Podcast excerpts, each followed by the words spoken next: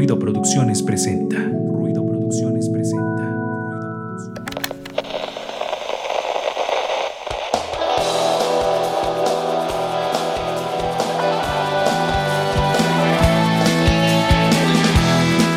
Esto es Ruido de Fondo, un espacio para compartir, difundir y crear contenido cultural independiente.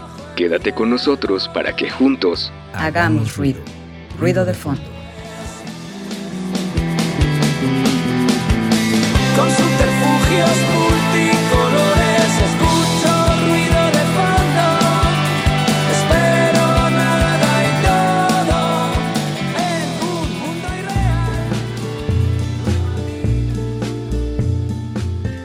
Hola, ¿qué tal? Bienvenidos a esta nueva emisión de Ruido de Fondo a través de nuestra transmisión en video en Facebook, donde nos pueden encontrar como Ruido de Fondo MX. Bueno, ahorita ya mi compañera Angie Rocker les dirá con más puntualidad las redes sociales donde nos pueden seguir y también saludo a la gente que por supuesto nos está escuchando en radio, eh, para aquellos románticos que les sigue gustando la radio como a un servidor que todavía la escucho, pues también los saludamos y también obviamente saludamos a la gente que nos escucha en diferido en la plataforma de Spotify porque esto lo subimos en formato pues, de alguna manera de podcast porque no es tan podcast pero está disponible como podcast en Spotify. Y también saludamos al señor Darío Montiel allá en los controles de Radio Web como cada emisión. Y también ya están por aquí presentes hoy con sus audífonos como de astronauta, Angie Rocker.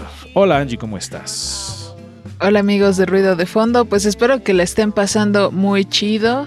Pues ya, ya casi, este, creo que algunos van a salir de vacaciones. Bueno, en especial si andan en la escuela, porque pues eh, lo laboral creo que es más la explotación. Oh, Buh, sí. qué feo. Cosas de la adultez que están horribles, pero bueno. Pues amigos, recuerden que nos pueden seguir a Ruido de Fondo en redes sociales. Estamos como Ruido de Fondo MX en Facebook, Twitter, Instagram, también en YouTube y en Spotify. Este y bueno, chequen nuestros contenidos, compartimos algunos eventos que se llevan a cabo, pues principalmente aquí en Puebla, pero también por ahí hay alguno de, de Ciudad de México, de la capital. y pues bueno, está. También Ay, te, rápido. ya te había quitado de la pantalla, pero adelante. Ay, perdón. No, nada más quería mandarle saludos a Carlos. Ah, ok. No sabemos quién es, así que ahí queda el saludo. Eso, es- eso es- eso estuvo muy random ese saludo. Sí, Carlos, Carlos Pero Arellano, Este, Carlos Arenas. no sé. Carlos Slim. Y la voz de que ustedes están escuchando es Resendis, que ya está por acá. ¿Qué tal? Muy buenas noches. Un gusto estar nuevamente con ustedes, como cada martes en punto de las 10 de la noche aquí en Radio WAP. Eh, siempre me he preguntado, hay una competencia de cabellos entre Fabián y Angie. No sé quién lo tenga más largo, pero ahí se van, tienen su coleta. Día vamos a medir las coletas. Este, pero bueno, eh, vamos a tener un programa muy interesante. Recuerden que hay muchas secciones y ahorita este, les vamos a estar platicando. Y también ya está por aquí presente Fabián Rosas, pero cierto, por cierto que estaban hablando de él ahorita. ¿Cómo estás, amigo? Hola, hola, muy buenas noches. Este, gracias por estarnos escuchando. Yo digo que Angie lo tiene más largo, no sé, me da la idea. Siento que se ve más larga su coleta. entonces. Sí, sí, la- creo que sí, sí, definitivamente es indiscutible la- el triunfo de Angie Rocker en el largo de los cabellos. Entonces, en una de esas cosas que ha ganado Angie últimamente. Como no les pasa eso que, que dicen, no, no he ganado nada, ni en una rifa y así. No sé si sea el caso de Angie, entonces ya ganó algo, esta competencia de largos de cabellos aquí en Río de Fondo. Así comenzamos esta emisión y vamos a hacerlo también como siempre lo hacemos con la memoria histórico sonora de este espacio de difusión cultural independiente, hoy dedicada a uno de los grandes compositores de nuestro país, de las grandes voces que desafortunadamente pues ya nos dejó, pero ahora seguirá allá en donde sea que esté haciendo canciones. Así que vamos a escuchar esta cápsula y regresamos. El pasado, el pasado. Suena en retrospectiva.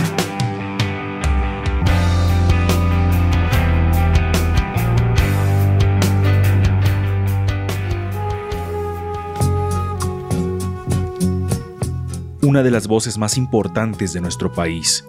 Cantor popular que pone en alto la canción tradicional mexicana. artista que levanta la voz para señalar las injusticias sociales, pero también para entonar bellas melodías románticas. El Caifán Mayor, el Caifán Mayor, Oscar Chávez. Vida de mi vida.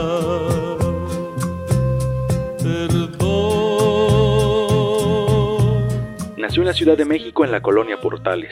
Más tarde se cambiaría de colonia llegando a Santa María la Ribera. Un niño rodeado de música, trova yucateca, son cubano, vieja trova cubana. Su infancia estuvo rodeada de estos géneros, además de ver y escuchar a su padre, habilidoso cantante y guitarrista. Dame tu perdón. Jamás. En su juventud comenzó su gusto por el teatro y la actuación. Tomó clases de este arte con grandes figuras como Salvador Novo, Emilio Carballido, Pilar Sousa y Sergio Magaña, entre otros. En esa etapa de su vida, Oscar actuaba en diferentes obras. Es conocida también su participación en el cine, siendo Los Caifanes la cinta más recordada de su paso por el séptimo arte. Filme icónico en la historia del cine mexicano. Tú y yo, nosotros dos,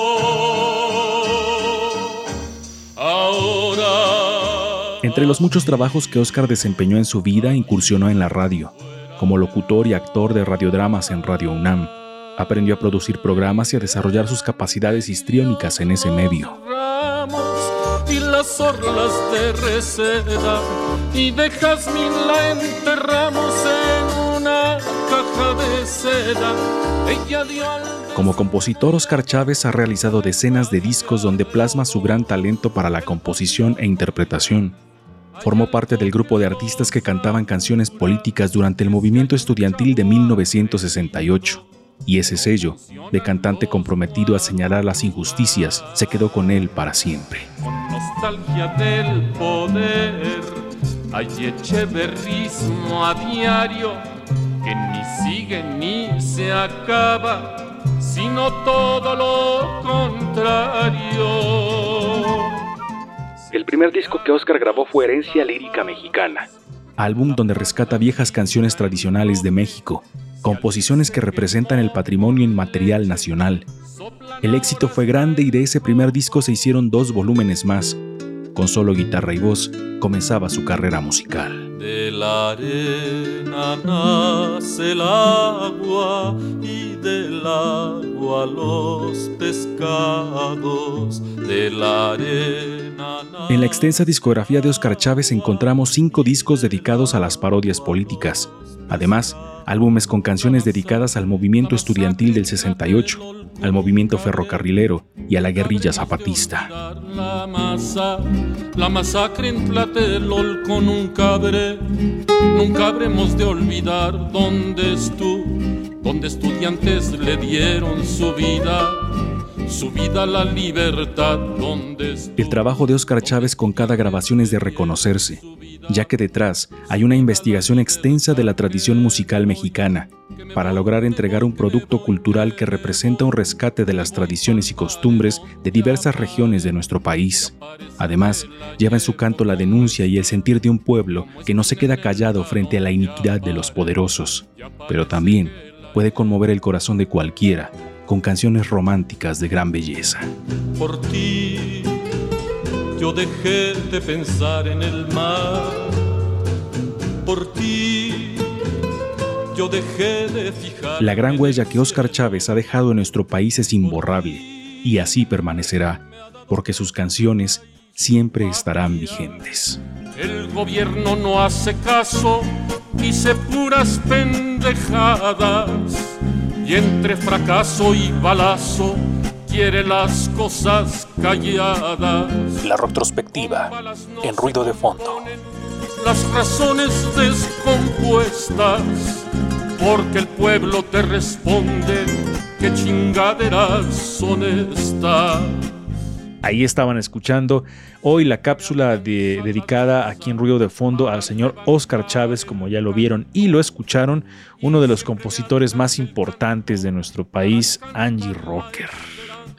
Y aparte polifacético, ¿no? Eh, yo, por ejemplo, eh, pues esta actuación que tuvo en Los Caifanes, que sí dije, órale, también le entró a, la actuación. Sí, una, aparte de una gran voz, también una, digo, no sé si podría decir con gran actor, porque pues, no hizo así como que tanto cine, pero fue una película que sin duda marcó una época recendis.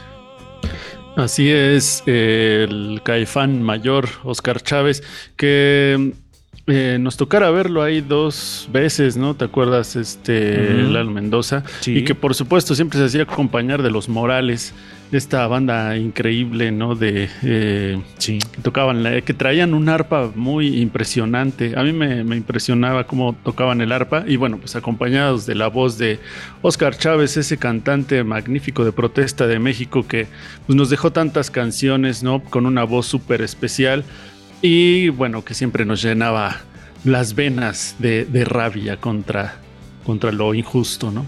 Sí, lo vimos eh, eh, ahí en el, en el relicario, en la antigua Plaza de Toros, el relicario, que qué bueno que ya no es Plaza de Toros, y sí, sí lo digo, odio la, odio la fiesta taurina, eh, se me hace una tontería eso de que es que son animales que están criados para... Déjense de tonterías, qué bueno que los están prohibiendo. Y así me echa encima a la comunidad que le gusta la fiesta taurina, no me importa. Qué bueno que lo están prohibiendo. Y continuamos aquí en Ruido de Fondo y vamos con la sección de cine con Fabián Rosas a ver qué nos tiene preparado para esta noche. Ruido, cámara, acción.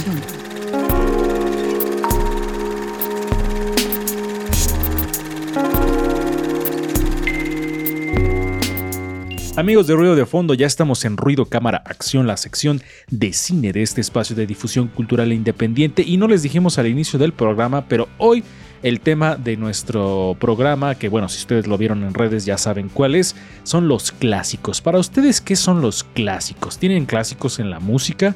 ¿Tienen sus clásicos en el cine? Y hoy Fabián Rosas en esta sección nos va a hablar de dos grandes clásicos del cine que seguramente ya los vieron y si no, pues tienen que verlos porque son unos clásicos. Así que adelante amigo con la primera de la que nos vas a hablar. Va, bueno, estos sí clásicos como tal no son de la época clásica de Hollywood o cosas por así. Son ya un, bueno, no tan recientes, pero más recientes de esa época, ¿no? Ok. La primera es este 2001 dice en el espacio, que, bueno, cuenta la historia de que tienen que hacerse un viaje hacia una luna de Júpiter porque han encontrado ciertas anomalías, entonces quieren ir a analizarlas y en ese viaje este, la nave empieza a tomar como cierta conciencia y entonces va a hacer, va a complicar las cosas, ¿no? A grandes rasgos esa es la trama porque habla de muchísimas otras cosas. Es creo una de las películas más filosóficas que pueda haber. Fue dirigida por Stanley Kubrick, que ya es considerado como uno de los grandes directores. Y fue una película que, bueno, como en el tráiler parece, pues, revolucionó en muchos sentidos la, el cine, ¿no? Para empezar por lo técnico, ¿no? La gran este, los efectos visuales que tenía la película, ¿no? Fueron maravillosos. En ese entonces no había, obviamente, computadoras para hacerlos. Y al mismo tiempo por la fotografía y, bueno, la gran historia que está contando. Y, es que en el tráiler que, que ustedes están viendo ahí en pequeño en su pantalla, digo, no lo podemos ver porque luego nos tira la transmisión Facebook, pero es una belleza visual, ¿no? O sea, la, la manera en que la hicieron es impactante, es, los colores, no sé, es algo que no se puede describir más que no se puede describir con palabras, necesitan verlo, ¿no? Eh, yo creo que justo lo platicábamos antes del programa, revolucionó de manera eh, importantísima la ciencia ficción, ¿no? De, verdad es que hay, cosas del cine que dices, wow, o sea, no, no, no, no, no hay manera de que esto sea posible hasta que alguien lo hace y nos comentaba Fabián esta cuestión de que la gente ya no creía que habíamos llegado a la luna, amigo. Sí, justo, la gente, como fue el estreno de la película fue al mismo tiempo que cuando se llegó a la luna, mucha gente decía que eh, ese, ese, ese era un montaje más que nada por parte de Stanley Kubrick, ¿no? Ya habían demostrado que se podía hacer algo muy realista en el cine, entonces la gente llegó a pensar que lo de la luna no había sido cierto. Sí, tienen su, tienen un punto, tenían un punto en ese momento, así como, sí, sí tienes razón, sí, pues, sí podría haber sido un montaje. Oye, ¿cómo se llamaba el, la, nave? O sea, bueno, el personaje de la nave, que se me va el, nombre. Sí, el, personaje es HAL 9000. Ajá, sí, que, que también yo digo que, y digo, obviamente todas las películas después de ahí estuvieron inspiradas en, Odisea del Espacio, pero Tars, que es el, que sale en Interstellar. Yo creo que tomó también mucho de ahí. una personalidad más jocosa en cierto sentido, porque el, de Odisea en el espacio es como más, más maligno. Pero bueno, tomaron yo creo que mucha inspiración eh, Nolan de, de, este personaje para la película. Adelante Angie Rocker, algo que nos quieras comentar sobre esta película. Eh, pues sí, digo, aparte creo que tocó mucho a la cultura pop, porque como dicen, no se ha hecho hasta los Simpson, ¿no? Hace ahí una, este, algo que tiene que ver con esa película.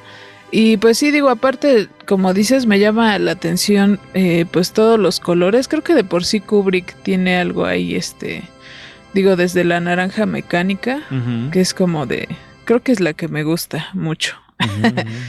la de la naranja o la de El Resplandor. También, sí, The Shine, que es un clásico también del cine de terror, también es de esas cosas que no te puedes perder. Y en lo particular esta película tiene esa limpieza visual, ¿no? Porque aparte que bueno, esa es una de las cosas que la ciencia ficción ha ido cambiando. Eh, por ejemplo, y lo, hace otra vez citando al gran director del que no coincide Resendiz, que es Guillermo del Toro. que él, cambió un poco esta cuestión de la ciencia ficción para que se viera más sucia, ¿no? Y lo hizo con Pacific Rim, en donde decía, a ver, los robots y, la gente que tripula los robots tiene que ser sucio, tiene que ser desgastado, se tiene que ver el uso de la tecnología en la ciencia ficción. Contrario a lo que nos muestra, por ejemplo, aquí Kubrick, que obviamente es otro año y era otro, otro, otro tipo de producción, pero era como una pulcritud en, lo que veía, en lo que proyectaba en la pantalla, ¿no? Y obviamente ha cambiado la ciencia ficción hasta llevarnos al, al hecho de, ser muy realistas en el hecho de los detalles, ¿no?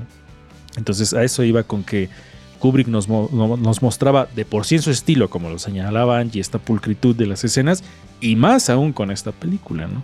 No sé si coincida por ahí Resendiz con este apunte. Y sí, totalmente. Y lo que me llama la atención es que nuevamente regresando a Tim Burton y a Guillermo del Toro, que es lo que estábamos haciendo esa comparación, lo que me llama la atención de Kubrick es que realmente él sí se la rifa en películas tan diferentes. O sea, Guillermo del Toro y Tim Burton están haciendo la misma línea de películas, o, la mayoría son así, pero Kubrick, o sea, te hace Lolita te hace esta de Odisea Espacial y te hace la naranja mecánica y dices, no manches, o sea, cómo te explota la cabeza con cada una de esas películas. Eso a mí me llama mucho la atención y, sí, coincido en todo lo demás, ¿no? Lo que hablan, la pulcritud de la película, cómo cuidó todo, los efectos visuales, etcétera, etcétera. A mí se me hace un genio Kubrick. Un, algo más que quieras agregar, amigo, de este gran, gran clásico de la ciencia ficción, que se agradece que la ciencia ficción la tomes en cuenta, mi género favorito. bueno, esa película se encuentra en HBO y ya es como dato curioso, un poquito de, esto de la pulcritud. Este, Jodorowsky, Alejandro Jodorowsky, quiso hacer alguna vez una versión de Dune, de la novela que hace poco se... Y entonces él contrató al, al, quien supervisó y realizó los efectos visuales de Odisea del Espacio para hacer oh. esa, esa parte, ¿no? pero él justamente vio que era tan detallado, o sea, que quería que las cosas fueran tan perfectas, que a Jodorowsky le desesperó y lo despidió. Entonces él se buscó sus propios trabajadores porque, pues para él eh, ese orden no, no, no cuadraba, ¿no? Tenía que ser como más caótica la cosa. Ok, dijo, vamos a hacer un acto de psicomagia y lo vamos a correr. El señor Jodorowsky, pero bueno, continuamos con la siguiente propuesta, amigo, que también es una de esas películas que... Y, tengo que aceptarlo públicamente. Dije que no lo iba a hacer, pero tengo que aceptarlo. No he visto esta película y seguramente todos me odiarán por eso, pero adelante, amigo. Sí, porque puedes salirte del programa si quieres, lo continuamos nada más nosotros. Me hablan allá abajo. adelante, amigo. Sí, bueno, esta película, sí, bueno, yo creo que es de los mejores clásicos que pueda haber. Es una película que llegó a cambiar el cine de, de, de, la mafia y de gangster. Entonces, este, El Padrino, obviamente, de, dirigida por Francis Ford Coppola, que bueno, nos cuenta la historia de la familia Corleone, una familia de las más poderosas este, dentro de la mafia. Y este, bueno, esta familia, después de unas disputas entre otras familias, este, intentan eliminar al gran magnate que es Vito Corleone pero entonces en este caos que se genera en la familia, Michael Corleone, interpretado por Al Pacino, es el que tiene que tomar un poco las riendas de la familia y poner el orden, ¿no? Entre todas las, entre toda la mafia. Es una película que, bueno, creo que llegó a cambiar completamente el cine. Tan solo llegó en una, en una década muy importante porque fue en los 70s, ¿no? El cine de Hollywood estaba cambiando, estaba revolucionando mucho. Y esta fue una película que llegó a aportar mucho en ese sentido, ¿no? Cuenta con actuaciones maravillosas como la de Al Pacino, que fue de sus primeras actuaciones, y fue la, la actuación que lo llevó al estrellato. Marlon Brando, que ya era un actor veterano para ese entonces, realizó otro trabajo magnífico. Entonces, esta película creo que engloba muchas cosas y creo que es uno de los mejores clásicos que puede existir. Que, amigo, no sé si coincidirás conmigo, pero yo creo que Al Pacino es Al Pacino por el padrino. Y, Marlon Brando es Marlon Brando, o sea, a pesar de haber hecho muchas otras cosas en su juventud, Marlon Brando y Al Pacino son ellos por el padrino.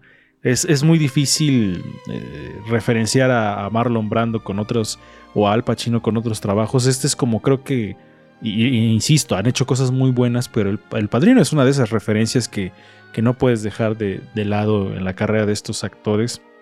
Y otra cosa también, yo creo que hasta la misma mafia tomó, o sea, la verdadera mafia, haber tomado cosas del padrino. O sea, tan importante que llegó a ser esta película que incluso la, mafia de Adeveras ha de referenciar esa película, Angie Rocker.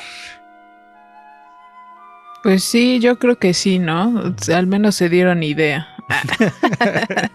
sí, la verdad es que sí.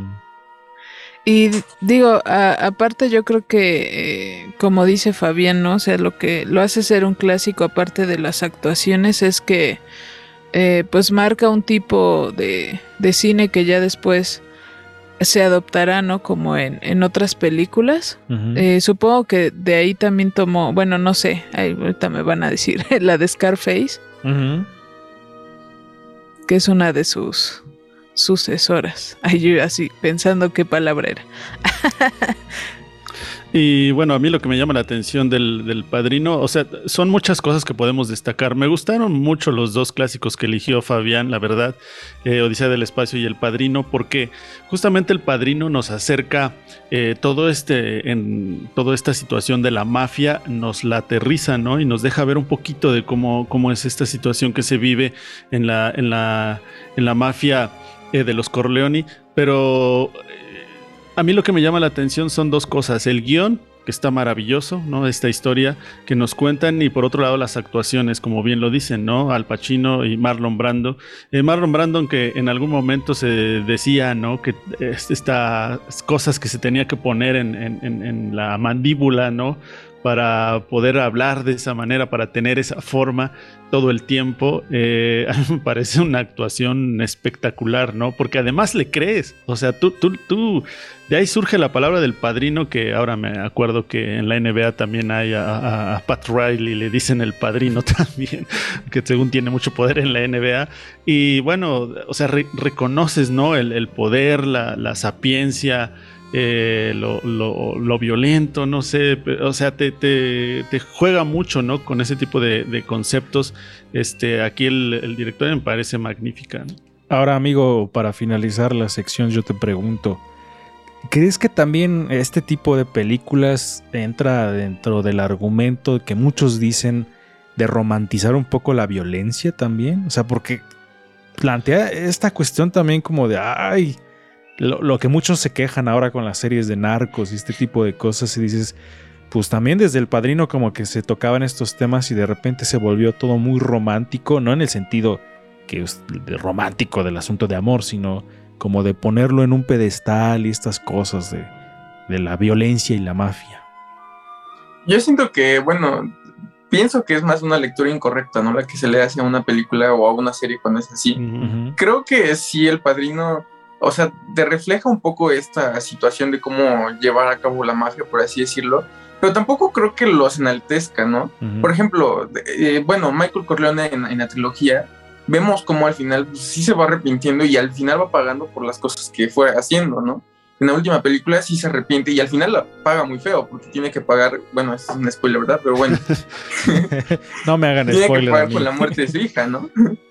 claro, y lo mismo sucede, tienes mucha razón, porque también lo mismo sucede con algunas series de Pablo Escobar, ¿no? Que como dices, es más bien el enfoque que le das, porque a Pablo Escobar es exactamente lo mismo, o sea, va pagando y al final, o sea, también hay un final trágico, ¿no? Y entonces, sí, tiene mucho que ver con los enfoques también.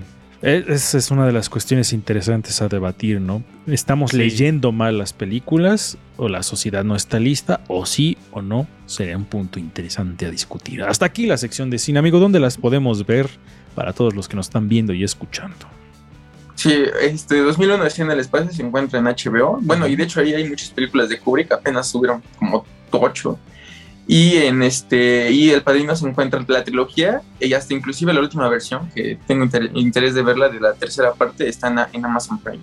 Perfecto. Entonces, hasta ahí las propuestas de hoy en el tema con el tema de los clásicos, entonces dos grandes clásicos que no se pueden perder. Y vamos con Mujeres en frecuencia y Angie Rocker, adelante.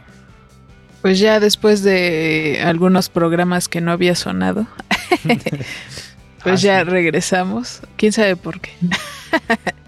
Eh, vamos a escuchar en esta ocasión algo sobre Julia Pastrana. Es una pues historia muy, muy trágica y espero que también sirva de reflexión para algunas cuestiones. Esto es Mujeres en Frecuencia. Mujeres en Frecuencia.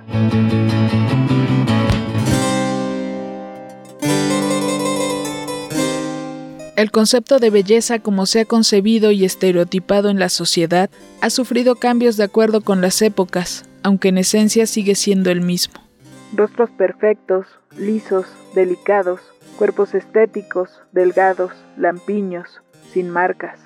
Y todo ser humano que no entre en esa descripción es vapuleado, negado, sometido, rechazado.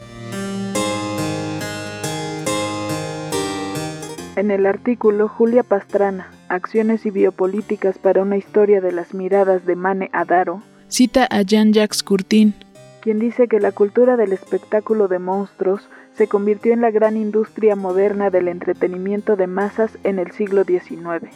En ese contexto, en 1834 nació la mexicana Julia Pastrana, quien desde pequeña fue diagnosticada con hipertricosis terminalis y una malformación bucal, lo cual le provocó un exceso de vello en todo el cuerpo y una mandíbula prominente.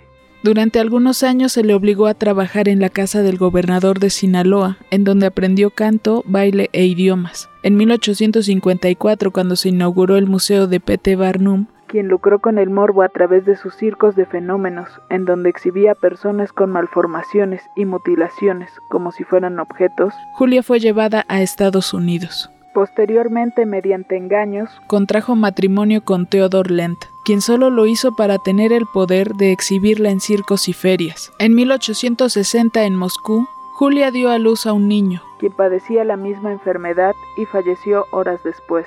Días más tarde, Julia también murió.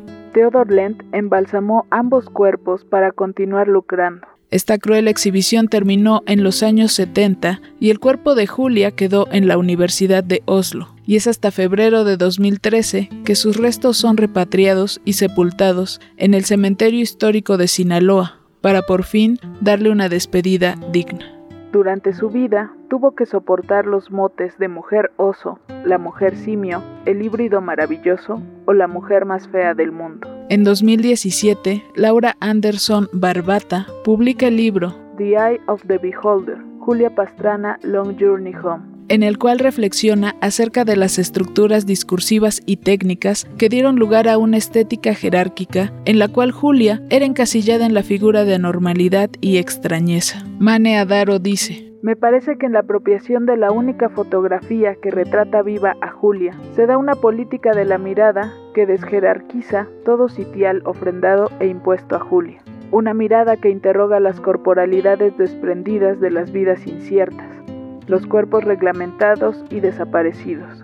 No obstante, a partir de los deseos de identificación con la figura viva de su única imagen, se abre un tiempo íntimo y dinámico, tan en oposición a las miradas del pasado que fijan a Julia a un retrato y espacio de silencio, de mudez y sometimiento.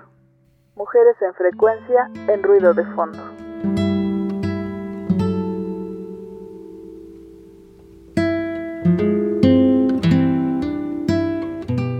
Ya regresamos, estaban escuchando Mujeres en Frecuencia. Recuerden escuchar las cápsulas en el Spotify de Ruido de Fondo MX. Vamos a hacer un corte aquí en nuestro programa, vamos y volvemos con el tema de los clásicos. Vayan pensando ustedes y escríbanos ahí en la transmisión cuáles son los clásicos en su vida y puede ser de todo, de la literatura, de la música, del cine, de la televisión, de lo que ustedes sean, hasta sus clásicos en comida podría ser.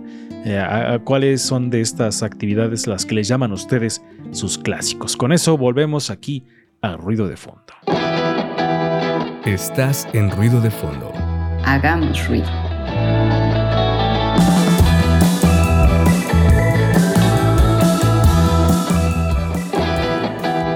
Estás en ruido de fondo.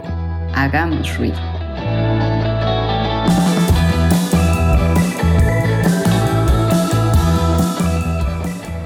Amigos de Ruido de Fondo, ya estamos de vuelta aquí en nuestro programa y vamos con la cortinilla del feedback, temas o entrevistas y hoy vamos a estar hablando de un tema que es los clásicos. Feedback, feedback. Temas y entrevistas en Ruido de Fondo.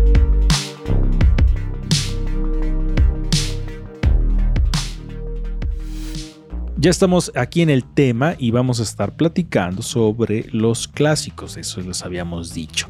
¿Cuáles son los clásicos para ustedes, amigos? Cada uno de nosotros, amigos que nos escuchan y nos ven, cada uno de nosotros tiene clásicos en su vida y no solamente los clásicos clásicos, como hemos visto, por ejemplo, en la sección de cine de hace ratito, eh, que pues hay clásicos del cine, ¿no? Pero todos y cada uno de nosotros tienen clásicos en su vida, que no solamente se remiten a lo más popular o a lo que es más famoso, sino dentro de nuestra propia vida. Y les decía que, por ejemplo, hasta en la comida tenemos nuestros clásicos, ¿no?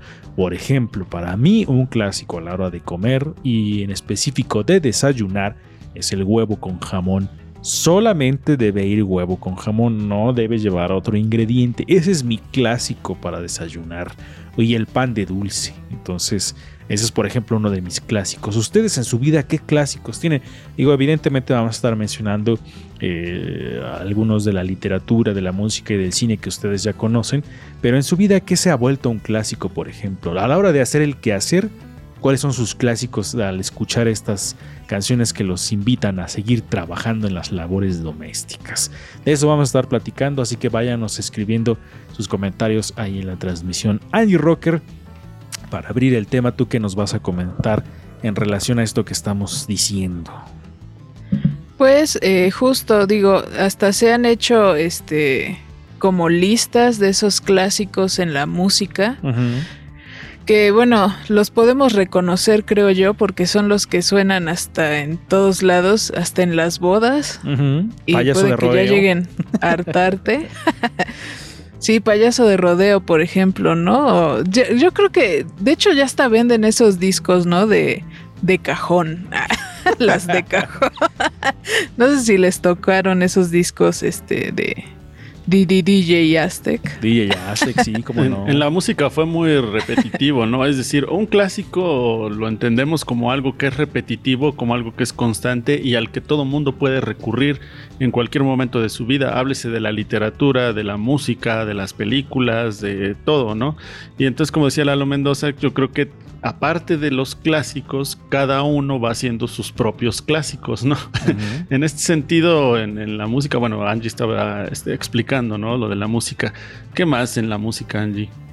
Sí, pues por ejemplo, les decía que se han hecho eh, pues estas listas, por ejemplo, de VH1, eh, las canciones clásicas del rock, por ejemplo, eh, dejan a I Can Get No Satisfaction de los Rolling Stones, Respect de Aretha Franklin. Voy a leer los cinco primeros. Stairway to Heaven de Led Zeppelin. Like a Rolling Stone de Bob Dylan. Born to Run de Bruce Springsteen. Y Hotel California de los Eagles. Bueno, ese fue el sexto.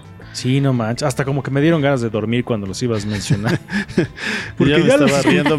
Yo, los hemos escuchado tanto que dan flojera ya. Sí, ya es como, ah, por Dios, es muy buena. Y lo, lo que pasa es que a veces, o sea, son canciones que están muy chidas, pero ya es como así de, ah, ya no, por escucharla por no sé qué ves, Hotel California ya, Next. Yo iba a decir este el clásico, la clásica pronunciación de Angie Rocker en el inglés. Oye, no está tan mal esta vez. bueno, yo digo. Más o menos, más o menos. ¿Será que un clásico entonces es se- se- lo que le llaman comúnmente se chotea? O sea, ya tantas veces lo escuchas que pierde relevancia. O sea, pero es, es- pasa algo, pierde relevancia, pero al mismo tiempo se sigue escuchando o viendo o, o leyendo, ¿no? Relevancia no, yo digo que no pierde, sino más bien es como te harta a nivel individual, ¿no? Pero relevancia no porque siempre se va a recurrir a eso, ¿no? Entonces, y justo lo que platicaba yo con, con, con Fabián, que, que- ¿qué es un clásico? O cómo definimos un clásico, ¿no? ¿Por qué es bueno? ¿Por qué es popular? ¿Por qué es muy escuchado, visto, leído? ¿O cómo vamos definiendo un clásico, ¿no? De- y lo, hacía, hacía referencia a estas cuestiones cotidianas porque en ese sentido nosotros hacemos los clásicos porque son cosas que nos acompañan y que nos gustan, ¿no? Y que nos hacen sentir eh, cosas o que nos gustan o que nos entretienen. Así es como vamos formando nuestros clásicos. Y ahorita que decía Angie de las canciones y las bodas y lo que les decía de payaso de rodeo. Y también esta canción, hay una canción como brasileña que también todo el mundo baila en las, modas, La en las bodas. Ándale, esa canción. Y se van haciendo sus clásicos de, de las- de las bodas. eh, y, y la bomba, ¿no? ¿Cómo se llama esa canción también? Pero, por ejemplo, e- eso es algo que vamos escuchando en las bodas. Pero otra cosa de, en la cotidianidad, por ejemplo, yo, un clásico para mí, y que aparte se está volviendo un clásico, creo, pero para mí un clásico para relajarme es ver Los Simpson.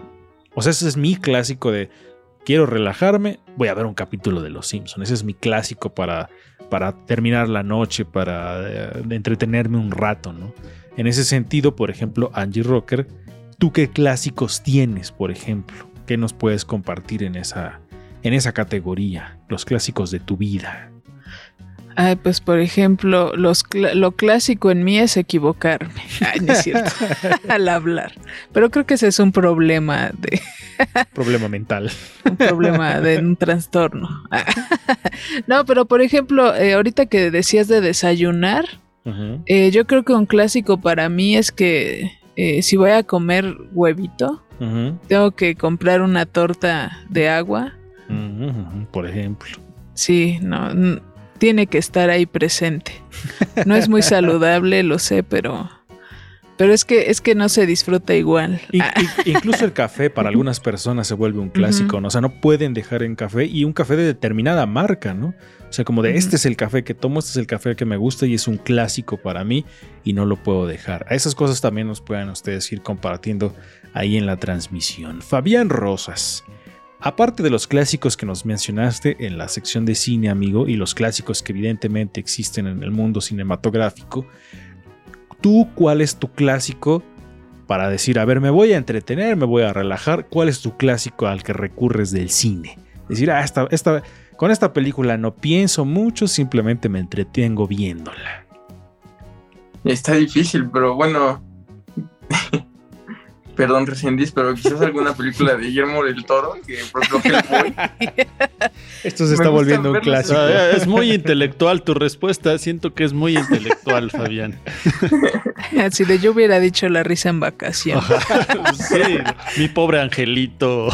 Bueno, yo no hubiera dicho la risa en vacaciones, por cierto. No sé, po- podría ser, no lo dudaría. Pero a ver, a ver qué película de Guillermo del Toro, la que sea, o tienes algún clásico de Guillermo del Toro. Es que, por ejemplo, Hellboy 1 y Hellboy 2, o sea, son películas que me gustan mucho y creo que tampoco son así películas que te hagan pensar mucho. Las puedes ver en cualquier momento. Yo sí, a mí Hellboy, me- yo me identifico mucho con el, Hell- el Hellboy de la primer película. A mí me gusta mucho esa. eh, aparte la relación que tiene con esta chica está muy chida. Entonces, es- esa- también me identifico, aunque no es como uno de mis grandes clásicos. Yo creo que para del cine serían otros, pero algún otro que tengas, amigo, también aparte de ese. Bueno, por ejemplo, bueno, no sé si cuente como serie, pero 31 minutos, por ejemplo, es un clásico en mi vida también. Creo que es algo que me gusta ver de vez en cuando, capítulos, o inclusive las canciones, ¿no? Escucharlas es muy divertido. Sí, es cierto. También las caricaturas y los programas se van vol- volviendo clásicos, ¿no? Eh, no sé ahorita que nos comparte Resendis los suyos, pero para mí un clásico es, y no paso de esos, y no he visto las demás sagas, pero para mí la saga de las 12 casas de los Caballeros del Zodíaco es un clásico. Ya me la sé, ya, ya me sé los diálogos, ya sé qué va a pasar, pero nada más veo eso. Ni siquiera he visto las otras sagas, que es la de Poseidón, creo, y la de no sé qué otra. y la de Hades. Entonces, no sé qué pasa en las otras, solamente he visto la de los Caballeros Zodíacos, las 12 casas. Y en, el, en cuestión de, de, lo que nos va a compartir Resendis, a ver, platícanos. Sí, ahorita me estaba yo acordando de otro gran clásico, no es el, mi caso, ¿no? Pero el gran, el, gran clásico de fútbol, Chivas América. Eh, sí, pues sí, también. Eh, o no, es, para la gente y que ya incluso está volviendo un clásico el otro, es eh, Cruz Azul. No sé si Cruz Azul Pumas o algo así. No, es que hay el, clásico regio que es Tigres Rayados, el clásico de clásicos que es América contra Chivas, el clásico del Bajío creo que también hay uno. Y... Pero, pero fíjate lo importante que, Lalo Mendoza, porque ¿cómo es que son tan clásicos que nosotros que no nos gusta el foot lo sabemos? Sí, sí. Eh, y justamente hablo de eso, ¿no? De que los, de que los, los clásicos finalmente es algo que ha trascendido y que a lo mejor realmente es bueno, ¿no? Pero como dicen, se ha repetido tanto que pierde a veces no relevancia, como bien lo decía Lalo Mendoza, sino que se vuelve así como algo de ya de hartazgo. Por ejemplo, en los Beatles, en una banda de las más conocidas de toda la historia de la música, e, es clásico escuchar Hey Jude, ¿no? Por ejemplo, ya, y escucharla ya tantas veces, ya es, dices, ya, o sea, pero las generaciones, generación tras generación, escuchan Let It Be, Hey Jude, eh, She Loves You, ¿no? Love Me Do, y dices, bueno, ya. Esta, que odio, ¿cómo se llama? And I Love Her de los Beatles. Odio esa canción de los Beatles y también es un clásico. Y digo, tienen cientos de canciones los Beatles muy chidas y la, gente a fuerza de regresar a esa canción.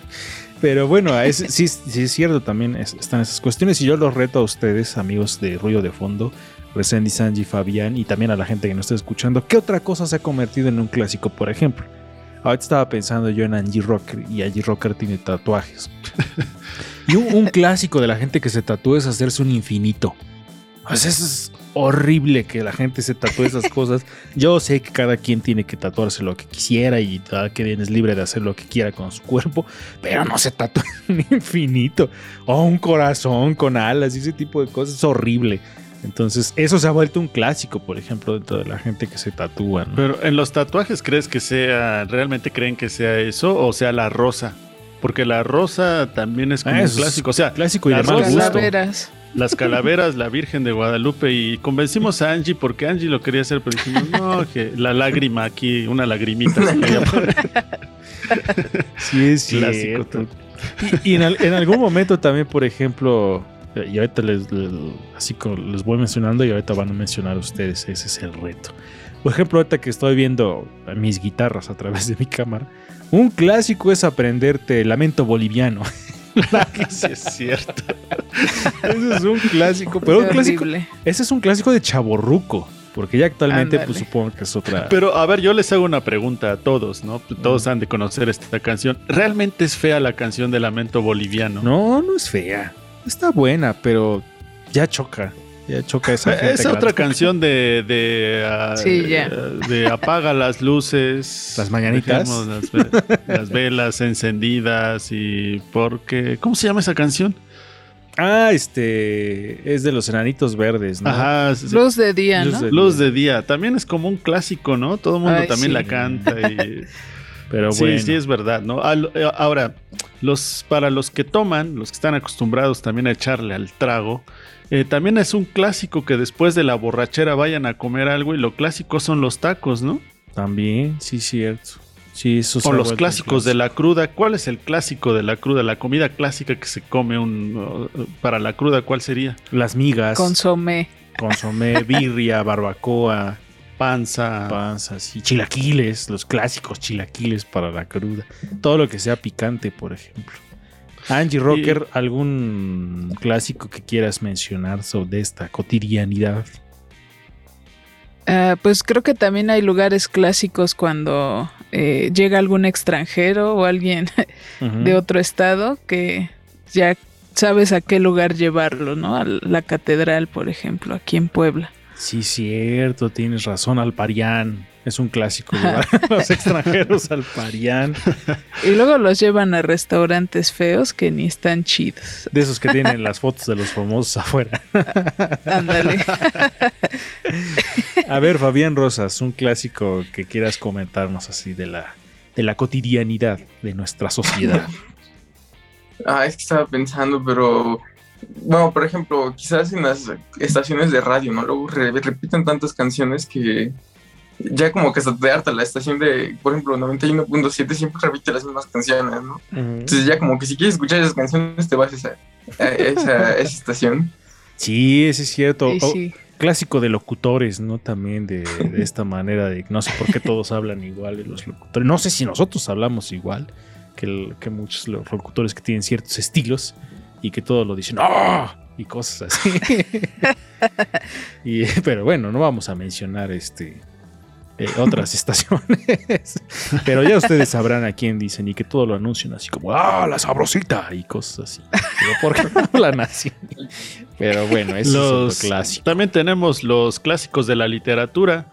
Por ejemplo, hay 10 clásicos, diría Angie, los voy a leer rápidamente. Eh, los 10 clásicos de la literatura universal, como son Don Quijote de la Mancha, Romeo y Julieta de William Shakespeare, Cien Años de Soledad de Gabo, Crimen y Castigo de Dostoyevsky, El Principito de Antoine de Saint-Exupéry eh, y Cumbres Borrascosas, entre otras.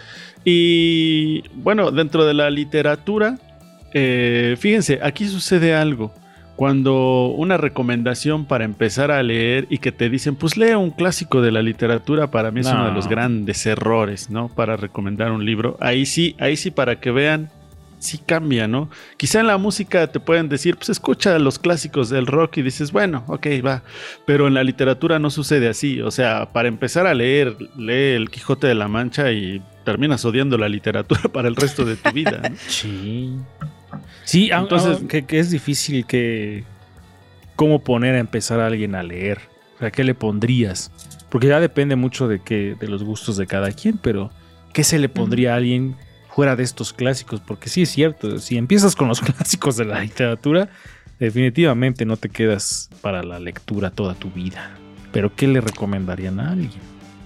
Sí, exactamente. Creo que aquí en la literatura funciona al revés. Primero tienes que pasar por cierto tipo de libros, ¿no? Que, te gusten y luego ya ir a los clásicos para que entonces los puedas entender, ¿no? o puedas, al menos ya tengas ahí experiencia en la literatura y ya puedas acceder a los clásicos. Adelante, Angie, estaba levantando la mano. Sí, eh, bueno, iba yo a decir que también un riesgo o, lo que puede pasar con los clásicos es que eh, uno se vuelve como muy cerrado. O sea, por ejemplo, los clásicos de la música y ya no sales de eso y todo lo demás es basura, ¿no? Entonces también no hay que caer como en, ese tipo de, engaños. Ah. Clásico que, la gente, clásico que la gente se vuelve cerrada. Clásico. Quiero preguntarle algo a Angie Rocker en su posición de mujer. ¿Qué es lo más, qué es lo clásico que te dice alguien que te quiere conquistar? Que, que, que los hombres que te dicen algo y dices, ah, clásico, que me tenía que decir esto. usar, usar, la palabra conquistar es un clásico. un clásico del heteropatriarcado. un clásico de ¿por qué este? ¿Por qué tan sola? Tan bonita y sin novio, ajá. ¿Por qué tan sola? Es como, bro. Sí, eso es horrible. Ya de, hacerlo mejor. Ya te descalificas desde ese momento, ¿no? O sea, ya no, puedes hacer más. Ya, si ah, utilizas esas frases para acercarte a hablar con alguien, definitivamente ya tienes que saber que lo perdiste, perdiste tu oportunidad. O clásico decir también, ah, es que soy tan buen partido, no sé por qué nadie me hace caso. y, eso, no te hace un buen partido. y habrá la contraparte, o sea, habrá también para los hombres, o sea, que una mujer te mencione algo en ese sentido. No, pues yo creo que sí, ¿no? No sé, yo no sé. no sé por qué a mí nadie me hace caso. Clásico. Eh, ahora, esta pregunta, también quiero hacer esta pregunta para Fabián. Porque para nosotros, eh, nuestra generación, obviamente son distintos. Para ti, ¿qué sería un clásico de los jóvenes ahorita, Fabián, de los de tu edad? O sea, ¿qué hacen? ¿Qué es lo más clásico del- de los jóvenes? No sé, hablamos de otras generaciones, lo clásico para la fuente de sodas, ¿no? Para... La- Por eso, al, Clásico de los generaciones 50. pero de, de- de- de nosotros, no sé qué haya sido lo clásico en, en- en lo mío, a lo mejor en, no sé, cuando era... Se puso de moda otra vez lo clásico en la ropa, los pantalones acampanados y cosas así, ¿no? Que regresó como los 70s a, a- a mi época también de juventud. No sé en la tuya, Fabián, qué haya de clásico ahorita. Pues este, estaba pensando así de clásicos de mi generación. Eh, creo que ahorita lo que está así como, bueno, que podría decirse clásico son las tendencias que hay en redes sociales. Pasan muy rápido las tendencias, ¿no? Pero esas tendencias como que, o sea, son tantas que hay un momento en el que cuando recuerdas la de hace dos años, ya como que se volvió como un clásico, ¿no? Ya, y ya casi ni nadie lo hace, ¿no? Para dos años después ya casi nadie lo hace, pero es como un clásico ya esa tendencia, ¿no? Este, bueno, estaba pensando en esa tendencia de... Es en el que una persona está bailando con esta canción de terrorista, algo así, ¿no? Y de repente todos ah, se ponen a lo loco a bailar, ¿no? El Harlem Shake. Este, El Harlem Shake. Ese es, por ejemplo. Ese fue hace ya casi más de 10 años, ¿no? Y hoy- ya hoy en día nadie lo hace, pero ya Ujú. es como un clásico, ¿no? De esa, esa tendencia que pasó. Señalas algo muy interesante y con eso cerramos, amigo. Ahora los clásicos se hacen como más rápido. Antes se necesitaban pasar mucho- muchos años para que fueran clásicos y ahora ya es como... Y recuerdo mucho un capítulo de esta caricatura que me gusta mucho que se llama South Park, que es para adultos. Y hay un capítulo en donde los niños se dicen así como... Como que se empiezan a, a criticar y, y se dicen así, eso es tan 2012. Así como, como si hubiera pasado mucho tiempo. Ah, eso es tan 2014 y se decían así cosas. Digo, sí es cierto, ahora ya la- la- las cosas son más efímeras y ahora ya es como, si hablas de un trend, de ahora de una tendencia o de un meme o de lo que sea que se hizo hace tres años, ya es como viejo, ¿no? Y es como, no, eso ya, ya nadie lo usa, ya pasó de moda. Y tiene, incluso lo de hace un año, lo del inicio de año, ya es como Sí. de eso, ya quedó en el pasado y se vuelven clásicos no luego tan es mensual, clásicos. o sea, de- luego es mensual, ajá, de que cada mes hay un meme, ¿no? Hay una Sí. tendencia cada mes. Sí, sí, es cierto, tienes mucha razón en ese sentido, amigo. Ahí está la voz de la juventud representada por Fabián Rosas aquí en Ruido de Fondo. Vámonos despidiendo. Angie Rocker, un comentario final y tu despedida. Pues este, cuídense mucho y lo que debe de ser ya un clásico también es cuidarnos y cuidar a los demás. Entonces no se olviden de usar sus cubrebocas, mantener la distancia, porque eso pues se convirtió en un clásico de hace dos años. Clásica de despedida de clásica adulta. Sí, Sí. recién dice, el, Cuídense. ma- el más clásico de todo. Gracias por acompañarnos. Eh, a mí se me olvidó decir hace ratito que para mí un clásico se ha convertido Malcolm, el de en medio, una serie que me gusta mucho. Y Fabián Rosas, adelante. Eh, bu- buenas noches, eh, fue, fue un honor estar aquí con ustedes y pensaba que en un futuro el clásico va a ser de la vacuna que nos inyectamos, ¿no? Cada quien va a decir su vacuna. Ah, sí, cierto. Clásico. que se nos ha acabado el tiempo aquí en Ruido de Fondo. Así que vámonos. Esto fue todo por hoy. Ya hicimos ruido. Nos vemos y nos escuchamos en la siguiente emisión.